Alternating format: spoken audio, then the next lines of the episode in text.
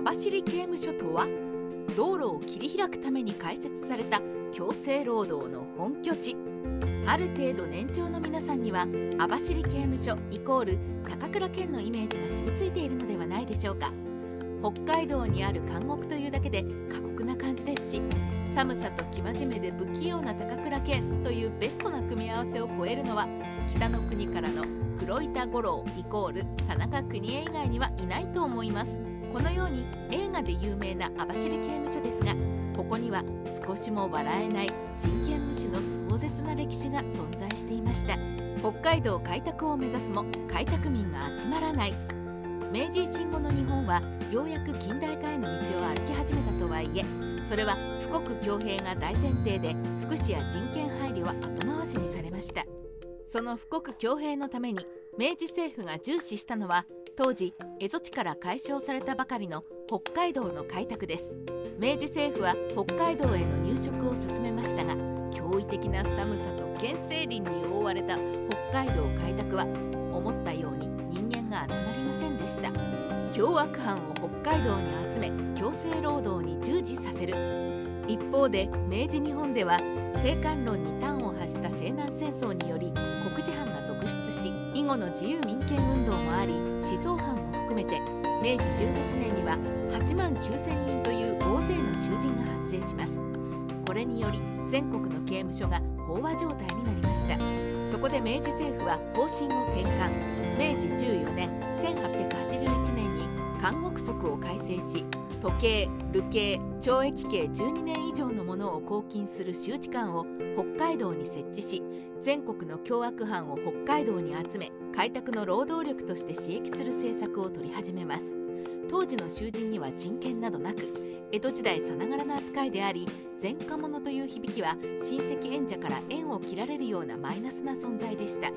それに加えて凶悪囚人となれば北海道で労働力として酷使して最悪死んでも騒ぎにはなるまいという打算があったのです。すでに江戸時代中期からは佐渡金銀山の妊婦として囚人を使うことが行われており明治政府もそれを踏襲したということかもしれません。1890年道路開削のために網走刑務所が開設。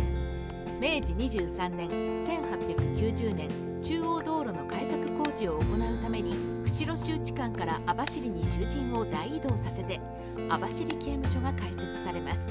当時の北海道の防衛は屯田兵が担っていましたが北海道は見渡す限りの原野で軍隊が通過するような整備された道はありません。道がないなら当然宿舎や商店のような軍隊が駐屯する施設もないわけで早急に整備された道路を切り開く必要がありました。そこで屯田兵が通る中央道路の建設のために囚人が駆り出されることになったのです。当初の網走刑務所の収容人数は1392人でその3割以上が無期懲役。それ以外も刑期12年以上の駐在人でした。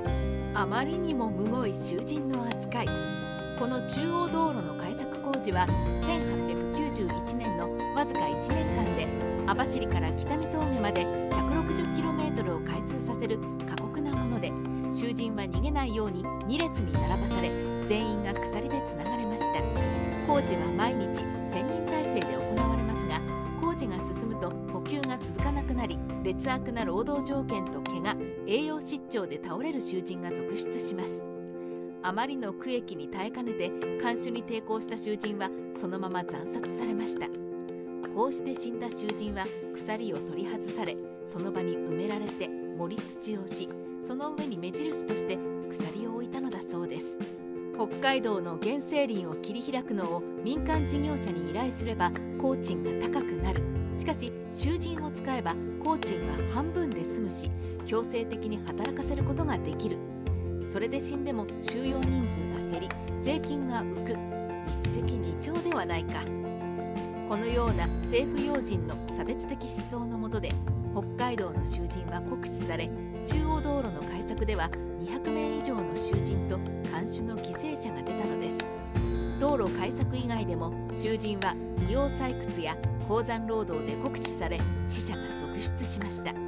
囚人の労働により強制労働は消滅する。しかし政府にとっての北海道の囚人労働は次第にメリットが薄くなっていきました。皮肉にも囚人たちの命がけの労働で道路が拡充された結果急速に原野は消滅して人家が増加していき本州からの民間人労働者が流入するようになった結果囚人労働は民業圧迫だと批判されだしたのです。さらに第4代北海道庁長官の北垣国道は1893年明治26年3月に出した北海道開拓意見具申書の中で以前は逃亡しても死ぬしかなかった脱獄囚も民家が増えたことでそこを襲って容易に生き延びられるようになり地域社会はヒグマやオオカミより脱獄囚に恐怖感を抱いていると指摘します。こうして北海道の囚人労働が注目人権無視の過酷な囚人労働の実態が明るみに出るようになり囚人は果たして二重の刑罰を課されるべきかと野党が国会で追及するようになり明治27年1894年に囚人の強制労働は廃止されます。以後は大規模な道路工事のような労働はなく農耕と内役が囚人労働の中心となりました。日本史ライターカワウソの独り言。囚人に人権を認めずどんなに過酷な労働を強制しても少しも良心が痛まない。あるいはそのやましさから免れるために富国強兵を隠れ蓑にし囚人の犠牲を国家に尽くして亡くなった尊い犠牲にすり替えて美化してしまう。網走刑務所の悲劇は決して終わった過去のことではなくその後の歴史でも差別や迫害の根拠として繰り返し出現してきたことですし現代でも世界から消えたとは言えません。男でも女でも若くても老人でも前科があってもなくても目の色や肌の色が違っても人間として平等に尊重されなくてはいけない。このことを網走刑務所の悲劇は伝えてくれています。